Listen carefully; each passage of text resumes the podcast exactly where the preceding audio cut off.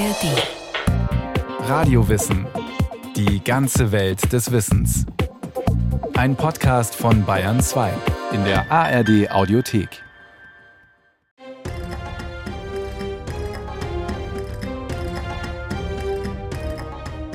Und von allen Gestalten und Fahrten lernte ich eine am meisten bewundern. Die Tat des Mannes, der meinem Empfinden nach das Großartigste geleistet in der Geschichte der Erderkundungen.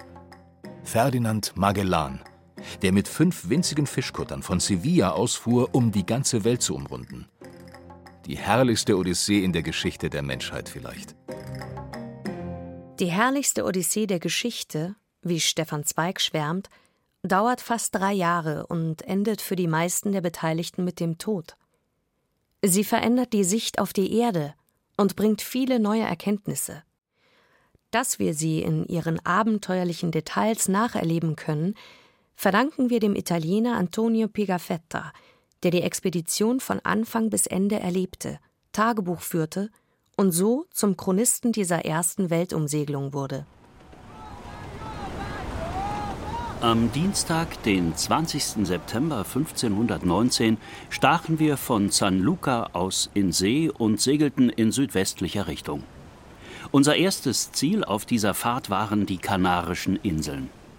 Magallanes war während dieser Tage immer guter Laune, und wer ihn so sah, hätte glauben können, er wüsste nicht, welche Gefahren auf uns alle noch warteten.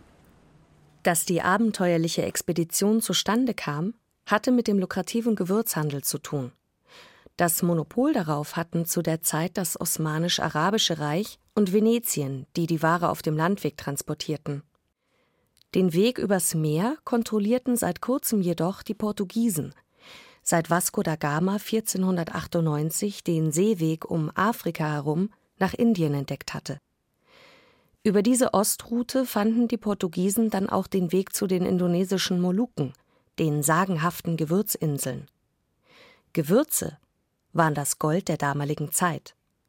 Der Schriftsteller Stefan Zweig schreibt in der Biografie Magellan, der Mann und seine Tat Ein einziger Sack mit Pfeffer gilt im 15. Jahrhundert mehr als ein Menschenleben. Die Paläste Venedigs und jene der Fugger und Welser sind fast einzig aus dem Gewinn an indischem Gewürz erbaut. Die spanische Krone will ebenfalls von den sagenhaften Gewürzinseln profitieren. Da die Ostroute von den Portugiesen versperrt ist, bleibt nur der Seeweg nach Westen. Dieser führt aber in völlig unbekannte Gewässer und setzt voraus, was große Geister schon lange wussten, aber nie beweisen konnten. Dass die Erde rund ist und keine Scheibe. Die Schiffe am westlichen Rand also nicht ins Bodenlose stürzten. Ein Mann ist fest davon überzeugt, dass er den westlichen Seeweg zu den Molukken finden wird. Der Portugiese Fernando Magellan trägt seinen kühnen Plan dem spanischen König vor. Der Habsburger und spätere Kaiser des Heiligen Römischen Reiches Karl V. lässt sich auf das Abenteuer ein. Die spanische Krone rüstet die Expedition aus und sichert Magellan ein Zwanzigstel aller Reichtümer zu, die er von den Inseln mitbringt. Der Spross einer verarmten Adelsfamilie geht auf die 40 zu, als er zu seinem größten Abenteuer aufbricht. Georg Jochum, Soziologe an der Technischen Universität München und Schifffahrtsexperte. Er war auf jeden Fall keiner dieser Haudegen, mit denen man heute häufig die Entdecker und Eroberer auch assoziiert. Er hatte eine gewisse Bildung genossen, war knappe am Hof des portugiesischen Königs und hatte auch ein gewisses Interesse an den fremden Kulturen mitgebracht. Was jetzt nicht bedeutet, dass er nicht als Kapitän durchaus gewalttätig war. Also eine gewisse Autorität und auch Gewalt war ihm sicher auch eigen aber auch ein, ein positiver Entdeckergeist. Fünf Schiffe gehören zur Flotte. Das Flaggschiff, die Trinidad, befehligt Magellan selbst, sowie die San Antonio, die Victoria, die Concepción und die Santiago. Die zwischen 60 und 130 Tonnen schweren, schon etwas altersschwachen Schiffe sind mit Vorräten für zwei Jahre gefüllt. 236 Besatzungsmitglieder sind an Bord. Die Entdeckerschiffe waren eher klein, damit auch wendig und konnten auch in kleinere Buchten einfahren. Sie waren relativ schnell für die damaligen Verhältnisse. Also bei Kolumbus wird so die Hauptgeschwindigkeit auf 12 Knoten, das ist etwas mehr als 22 Kilometer die Stunde, angegeben. Was immerhin schon ausreichend war für weite Reisen. Dezember 1519. Wir passierten den Äquator und erreichten nach langer Fahrt das Land Brasilien. Männer und Frauen sind wohlgestaltet und gehen nackt einher. Bisweilen essen sie Menschenfleisch, aber nur das ihrer Feinde. Für eine Axt oder ein großes Messer bot man uns ein oder zwei Mädchen als Sklavinnen an. Niemals jedoch machten die Eingeborenen untereinander ihre Frauen zu einer Tauschware. 13 Tage bleiben sie im Land des Überflusses und der Menschenfresser. Dann segeln sie weiter zum weit verzweigten Rio de la Plata. Hier glaubt Magellan, seine Durchfahrt zum Südmeer zu finden. Die Suche bleibt erfolglos, auch wenn die Flotte jeden Meeresarm abfährt. Aufgeben kommt für den wissbegierigen Abenteurer nicht in Frage. Er entscheidet sich für den Aufbruch ins Ungewisse, die Expedition landet an der Südspitze des heutigen Patagoniens im Eis, wo es bitterkalt und einsam ist. Sie finden einen natürlichen Hafen, in dem sie überwintern. Und der Chronist hält fest. März 1520. Zwei Monate vergingen, ohne dass wir einen Einwohner des Landes zu sehen bekamen, und allmählich zweifelten wir nicht mehr daran, dass wir uns in einem unbewohnten Lande befanden. Eines Tages jedoch erblickten wir zu unserem Erstaunen an der Küste einen Mann von Riesengröße, der unbekleidet tanzte und sang und sich dabei Sand über den Kopf warf. Dieser Mann war so groß, dass ihm der Kopf des Größten von uns nur bis zum Gürtel reichte. Er war schön gewachsen und besaß ein rot bemaltes Gesicht. Immer mehr Riesen treffen ein. Es werden Geschenke und Gegengeschenke gemacht. Magellan tauft sie ihrer großen Füße wegen Patagonia, was so viel wie Großfüßler bedeutet. Unterdessen bahnt sich eine Meuterei an. Die Magellan unterstellten Kapitäne rebellieren. Er redet nicht mit ihnen, informiert sie nicht über seine Pläne. Sie fühlen sich düpiert. Auf beiden Seiten herrscht Misstrauen. Die Spanier verdächtigen den Portugiesen, doppeltes Spiel zu treiben und für sein Heimatland zu spionieren. Und Ferdinand Magellan kann nicht aus seiner Haut, wie Stefan Zweig in seiner Biografie beschreibt. Geschicklichkeit und Geschmeidigkeit waren nie Magellans Sache. Er wusste nicht zu lächeln, nicht liebenswürdig, nicht gefällig zu sein, nie auch seine Ideen, seine Gedanken mit Geschick zu vertreten. Ungesprächig, verschlossen, immer in eine Wolke von Einsamkeit gehüllt, muss dieser ewige Einzelgänger eine Atmosphäre von eisiger Kälte, von Ungemütlichkeit und Misstrauen um sich verbreitet haben. Denn wenige kamen ihm nur an die Haut, und sein innerstes Wesen hat keiner gekannt. In diesem Hafen verschworen sich die Kapitäne der vier anderen Schiffe, den Generalkapitän zu ermorden. Aber die Verschwörung wurde entdeckt und der Generalkapitän selbst sprach die Urteile. Gaspar de Queseda wurde vor aller Augen gevierteilt, nachdem ihm die Gnade einer letzten Beichte erwiesen worden war. Luis de Mendoza entkam nur dadurch demselben Ende, dass er trotz seiner Fesseln zu flüchten versuchte und bei diesem Fluchtversuch erstochen wurde. Nur Juan de Cartagena wurde vom Generalkapitän begnadigt und später an der Küste ausgesetzt. Die Meuterei ist beendet. Magellan herrscht mit eiserner Hand, und als der Winter im eisigen Patagonien vorbei ist, geht die Suche weiter. Dabei verlieren sie die Santiago, die Schiffbruch erleidet. Monate quälender Ungewissheit vergehen, als sie am 21. Oktober 1520 in der Nähe des 52. Breitengrades ein Kap sichten und das Kap der Jungfrauen taufen. Der Kapitän schickt die San Antonio und die Concepción aus, um die dahinterliegende Bucht zu erkunden. Keiner aus der Schiffsmannschaft glaubt daran, dass dahinter die Meerenge zu finden sei, nur Magellan, schreibt Picafetta. Dann hilft der Zufall und ein wütender Sturm.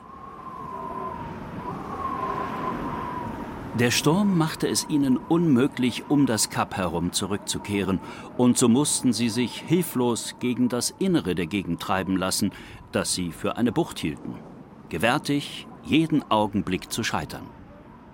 Gerade als sie sich für verloren ansahen, erblickten sie eine Öffnung, in die sie einlaufen konnten. Sie merkten, dass dieser Kanal nicht verschlossen war.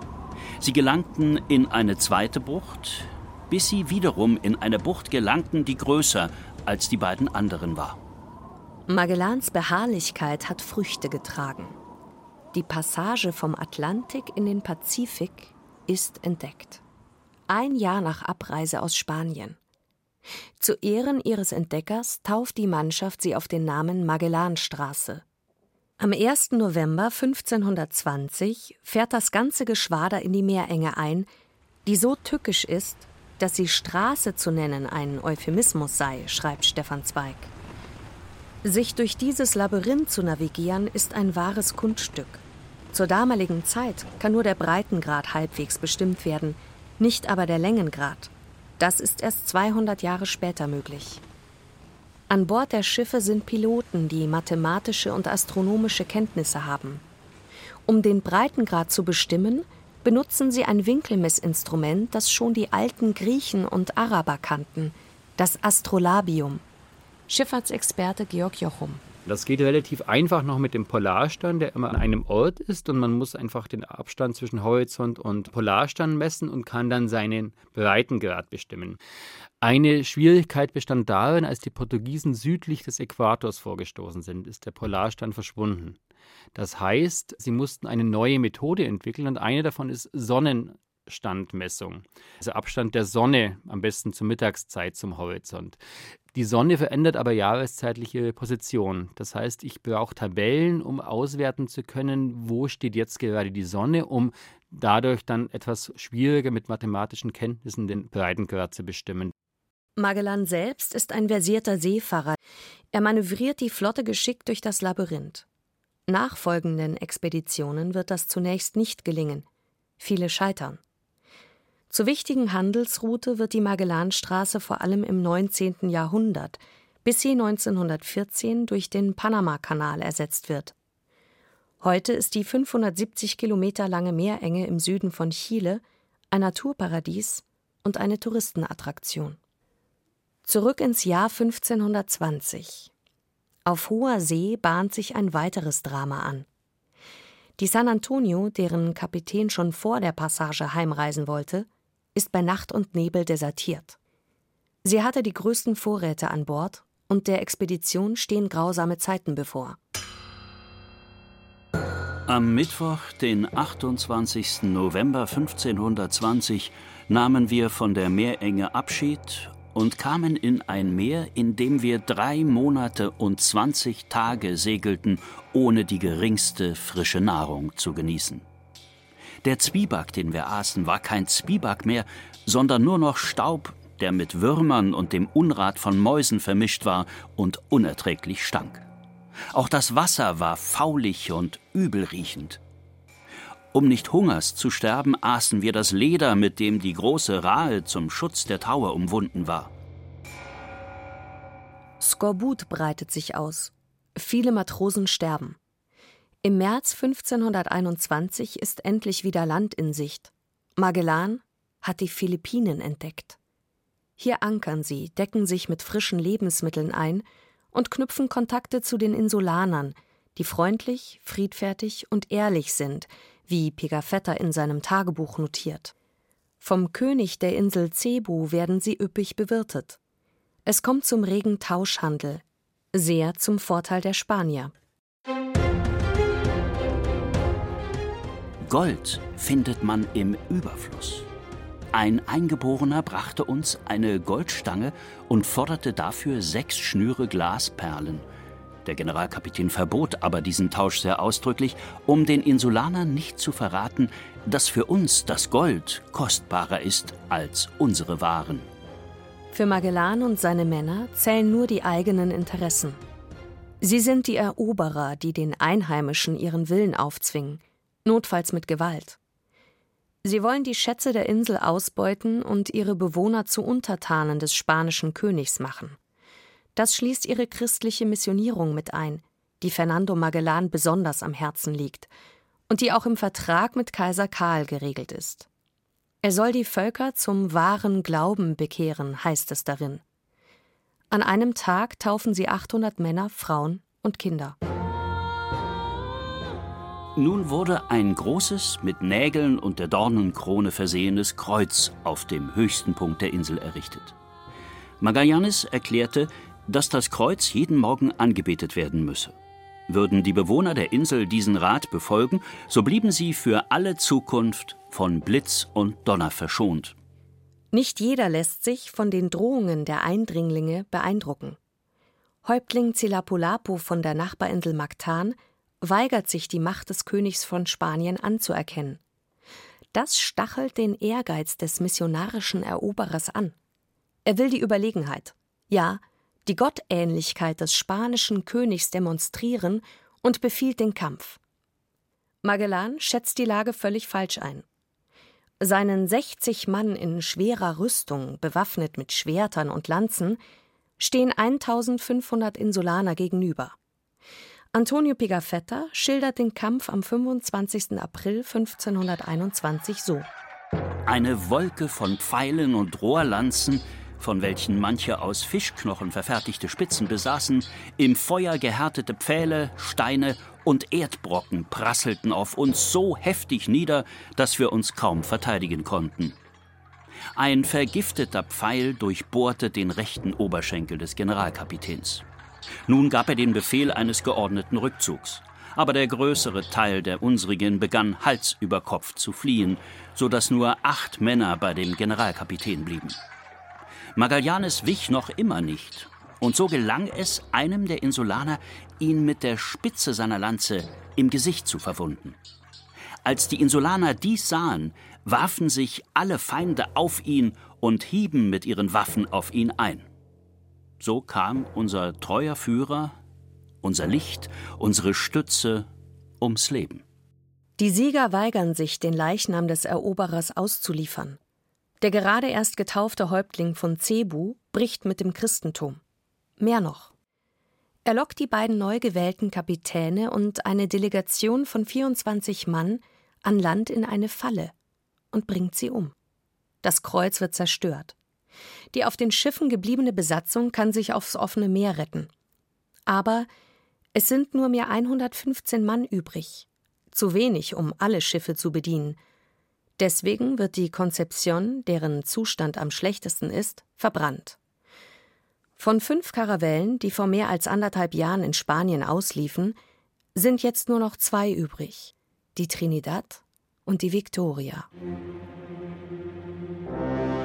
Fernando Magallanes ist tot. Aber ich hoffe, dass ihn sein Ruhm überleben wird. Er besaß alle Tugenden. Mitten in der größten Gefahr bewies er seine unerschütterliche Standhaftigkeit. Niemand außer ihm besaß den Wagemut, die Erde zu umsegeln, was ihm beinahe geglückt ist. Der portugiesische Pionier hat die Gewürzinsel nicht erreicht. Trotzdem hat er die Erde umrundet, allerdings in zwei Etappen. Einmal Richtung Osten und einmal Richtung Westen. Den Ruhm wird ein anderer einheimsen. Juan Sebastián del Caño, ein einfacher Bootsmann, wird neuer Kapitän. Er steuert die Trinidad und die Victoria über Borneo zu den Gewürzinseln, die sie am 8. November 1521 erreichen, ein halbes Jahr nach Magellans Tod. Sie sind am Ziel. Die Laderäume werden mit über 700 Zentnern der kostbaren Gewürze gefüllt, vor allem mit Gewürznelken und Pfeffer. Dann ein neuer Schock. 18. Dezember 1521. Am Mittwochmorgen war alles für unsere Abreise bereit. Die Victoria lichtete zuerst die Anker und gewann bald die offene See, wo es auf die Trinidad wartete. Dieser jedoch fiel es schwer, den Anker zu heben. Dabei sahen die Matrosen, dass das Schiff im Boden ein starkes Leck hatte. Das Leck wird nicht gefunden und die Trinidad bleibt auf den Gewürzinseln zurück. Später beschlagnahmen Portugiesen Schiff und Ladung und nehmen die Mannschaft gefangen. Die Victoria segelt allein nach Hause zurück, mit einer Besatzung bestehend aus 47 Europäern und 13 Indern.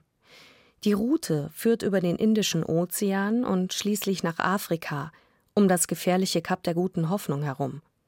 Die Segel sind zerfetzt, die Schiffsplanken von Würmern zerfressen, als sie nach fast drei Jahren und insgesamt 46.300 Seemeilen, wie Pigafetta errechnet hat, wieder zu Hause ankommen.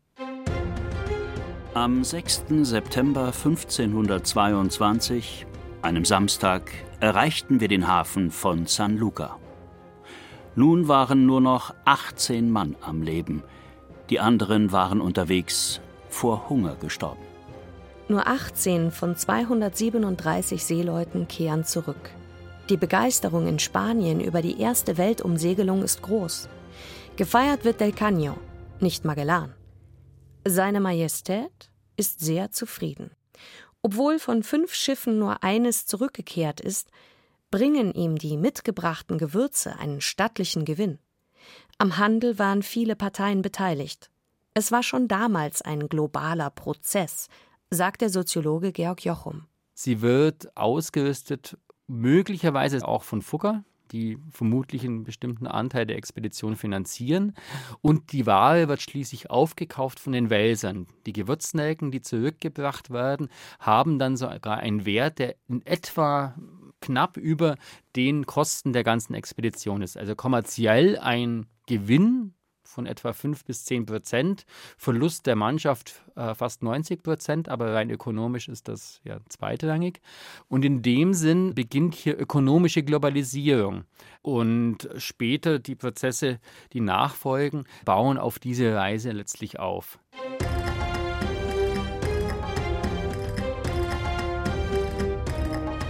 Die Person des ersten Weltumseglers ist zwiespältig. Er war ein Wegbereiter der Kolonialisierung und er war ein großer Entdecker, dem die Menschheit viele neue Erkenntnisse zu verdanken hat. Fernando Magellan hat endgültig bewiesen, dass die Erde rund ist. Durch seine Expedition wurde die ungefähre Größe der Erde bekannt, sodass neue, genauere Seekarten erstellt werden konnten. Und für Stefan Zweig war er einmalig. Magellan hat die Weststraße nach Indien gefunden, die vergebens Kolumbus, Vespucci, Cabot, Pinthon und alle die anderen Seefahrer gesucht. Er hat Länder entdeckt und Gewässer, die vor ihm keiner gesehen. Er hat einen neuen gewaltigen Ozean als erster Europäer, als erster Mensch aller Zeiten glücklich durchfahren. Er ist weiter gelangt im irdischen Weltraum als je ein irdischer vor ihm.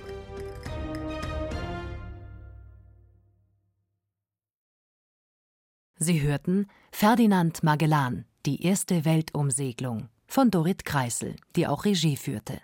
Es sprachen Katrin von Steinburg, Detlef Kügo und Christian Baumann. Ton und Technik Lydia Schön. Eine Sendung von Radio Wissen.